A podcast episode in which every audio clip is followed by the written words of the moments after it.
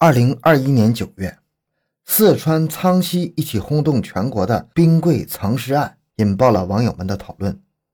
案件中，男子将网红妻子残忍的杀害，并藏进了冰箱里。一直到二零二二年七月六日，也就是不久前，法院才开始审理这起案件。而受害者的母亲也在开庭之后从老家来到四川。当他看到那个犯下滔天罪恶的男人时，情不自禁地流起眼泪。究竟是如何的婚姻让男人用如此残忍的方式对待妻子呢？而男子在杀害妻子之后又做了什么伤天害理的事呢？欢迎收听由小东播讲的《苍溪女主播被杀害后藏尸冰箱两个月》。回到现场，寻找真相。小东讲故事系列专辑由喜马拉雅独家播出。小琴是一个普通女生，虽然从小被夸人美声甜，不过在现实生活中，这样的特长好像没什么用。高中不好好学习的小琴，在毕业之后，因为上不了大学，所以只能打工赚钱。虽然不算富裕，但是也算是自力更生。但是到了二零一六年，一个新兴的行业突然出现在大众的视野，那便是陪玩女主播。所谓陪玩女主播，就是陪着雇主一起玩游戏。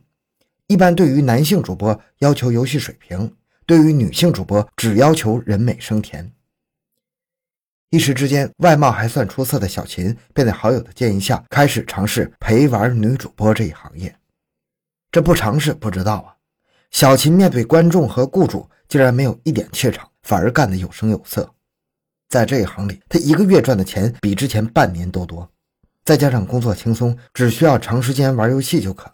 于是，小琴便准备在这一行继续干下去。不过，主播除了玩游戏之外，与粉丝的互动也尤为重要，这关系着主播的粉丝粘性。尤其是那些送礼物送的多的粉丝，对于主播来说就更加重要了。在小琴的粉丝榜里，有一个叫王某的人，礼物送的最多，也就是咱们经常听到的所谓的“榜一大哥”。小琴自然跟这个榜一大哥交流非常频繁，甚至是到了。线下见面的程度，不过两人随着交流的逐渐深入，两个人也互相倾心起来。虽然王某在网络上出手阔绰，像是个花花公子，但是现实却是一个老实敦厚的人，对小琴温柔体贴。而且据王某说，他还在成都有一套房子。而对于王某来说，小琴也是绝佳的对象啊，人美声甜，还会做饭。他甚至当着小琴的面说。你本人比摄像头拍出来的好看呢。两人之间虽然是互有情愫，但是他们的感情之路却并不顺利。在小琴和王某谈恋爱一年之后，两人便开始谈婚论嫁。为此，两人得先见一见对方的家长，这样才能安稳的结婚。但是令小琴没想到的是，她的母亲坚决不同意她和王某结婚。一共有两个原因：一是王某的工作问题。王某虽然在网络上出手阔绰，但实际上却没什么经济条件，只是一个洗脚城的员工。不过这还不是最主要的原因，毕竟小琴自己也只是个刚起步的女主播。最让小琴母亲苏女士看不上王某的地方，在于王某的情商问题。那是在二零一八年的时候，小琴第一次带着王某一起回家看母亲。苏女士对这次见面尤为重视，一大早起床就开始化妆啊。可是王某呢，大咧咧的穿个裤衩和背心就来到苏女士的家里。你穿着不正式也就罢了，第一次见家长，王某手里连个礼物都没拿，这让苏女士感觉这个小伙子不靠谱啊，所以极其反对两个人的婚事。陷入热恋之中的小琴哪会在乎母亲的想法？苏女士越反对，她越要这么做，所以就冲着母亲以死相逼，要和王某结婚。看到女儿这副模样，苏女士也只能唉声叹气的同意。也就在这个时候，小琴突然怀孕了，两人奉子成婚，在王某的老家租了一套房子定居下来，开始了二人的正式生活。这个时候的小琴已经是有十五万粉丝的主播了，视频的流量和每个月赚的钱都不是小数目。而反观王某，还只是一个普通的洗脚工，养家糊口的任务几乎全交给了妻子。那至于之前所说的在成都的房子，那更是子虚乌有的东西。不过两个人对此还是相互体谅，小琴为两个人的生活和未来的孩子辛勤工作，王某则是照顾小琴的衣食住行，让她不必为家务烦恼。而且两人租住在八层高的楼上，为了宠爱妻子，王某还经常会背着妻子上下楼。小两口的感情之好，以至于邻居街坊都感到羡慕。但是在邻居街坊看不到的地方，两个人之间却是暗潮汹涌。幸福的生活还没持续到一年，王某的性格就开始大变了。原本的王某是一个对妻子百依百顺的好男人，支持妻子工作，照顾妻子的方方面面。但事实上，王某一直以来对小琴的工作不满意，哪怕是小琴赚的钱很多，这些压力在内心日积月累，让王某每一段时间就会迎来一个爆发的时候。一旦王某压力爆发，轻则摔砸家里的物件，重则甚至会对小琴动手，有好几次把小琴打得鼻青脸肿，让小琴好长一段时间都没法正常工作。这让小琴内心十分不解，她觉得他们两个人还是相爱的，但为什么王某会有这么大的变化呢？为此，她还找闺蜜诉苦。闺蜜告诉她：“嗯，很多爱情都是因为缺少交流而结束的。我建议你先和他好好聊一下，不行的话，咱们就离婚。”听到闺蜜的话，小琴也十分赞同，于是便请了一天的假，和王某好好深入的聊一下。在交流中，小琴才知道。王某之所以经常脾气爆炸，就是因为小琴的工作。因为工作需要，小琴经常要在网络上讨好粉丝，并会有很多粉丝再发一些令人不齿的话，让王某又吃醋又生气。虽然王某看起来不在乎妻子的工作，但事实上，他当初就是靠着当小琴的榜一大哥才把小琴追到手的。所以，如果又出现一个优秀的榜一大哥，那他不就会被抛弃吗？得知了丈夫的想法，小琴先是安慰，然后又是保证，希望可以借此提高王某的安全感。但是从之后发生的事情来看，两人的这次交流没有任何作用。两人之间的矛盾早已经不仅仅是安全感的问题，更多的是经济和生活等各方面的问题。身为成年男性的王某，不仅赚钱不如妻子，还经常为一些有的没的向妻子狮子大张口。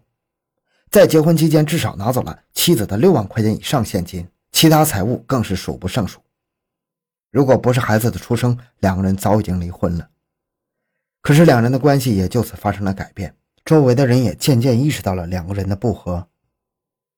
一直到九月十三日，最令人难以接受的事情发生了。小琴作为女主播，几乎每天都要整理自己的仪表，为此她变成了楼下美发店的常客。但是最近美发店的员工有些奇怪，那是因为从二零二一年九月十三日开始，这个每天都来店里的常客突然不来了，而且近一个月都没来，这让员工怀疑小琴是不是跟丈夫发生了什么矛盾呢？因为小琴在九月十三日来美发店的时候，临走前两人的关系很是僵硬啊。街坊邻居也是从九月十三号开始感到奇怪，因为从这一天他们再也没见过小两口一起出现。对于此事，王某的说法是妻子外出旅游了，可能有一段时间都不会回来。这虽然骗过了街坊，但是却骗不过小琴的母亲苏女士。苏女士几乎每两天就要和女儿视频一次，可是从九月十三日开始，她就联系不到女儿。而王某则会定期给苏女士发一些小琴的语音和照片，让苏女士以为女儿这是出差去了。可是这样的谎言持续了两个月。一直没有联系到女儿的苏女士开始怀疑。二零二一年十一月二十日，苏女士再次联系女儿失败之后，她选择了报警，并将女儿和王某居住的地址告诉了警方。按照苏女士的说法，小琴此时已经失踪两个多月了。警方很重视，马上找到了王某的家门。面对警方，王某表现得十分慌乱的，他完全没想到警察会来。民警当时就察觉到王某的神态不对劲儿。马上开始对房间内进行调查，紧接着，他们便从王某的冰箱里发现了已经被冻成冰块的小琴的遗体。这一起冰箱藏尸案马上引起了网上的热议啊！当大家看到王某的照片时，更是不敢想象这个看起来老实敦厚的人竟然能做出杀妻藏尸的事情。而且在案发之后，王某更是直接将妻子的宝马车拿去变卖，还为此向小琴的母亲索要了户口本。不过，就在他收到钱款之前，警方已经发现了他杀妻藏尸的事情。那么，九月十三日究竟发生了什么呢？从警方的调查中，我们也得以窥见一丝的真相。根据邻居的说法，九月十三日当天，两人在家里发生吵闹，声音之大，甚至传到了楼下。从当天的直播录像和传出的声音来看，两人应该是因为粉丝打赏问题而吵架。在吵架之后，王某怒气上头，并用手边的一根电线勒住了妻子的脖子。无论妻子如何挣扎，他都没有松手，就这样看着妻子死去了。紧接着，王某用胶布把小琴的尸体五花大绑塞进了冰箱，之后便像没事人一样，每天还接送孩子上学，甚至和朋友喝酒庆祝生日，仿佛完全没有杀死妻子这一回事。现在这个案件呢，还没有最终的审判结果，法院将根据情况择期宣判。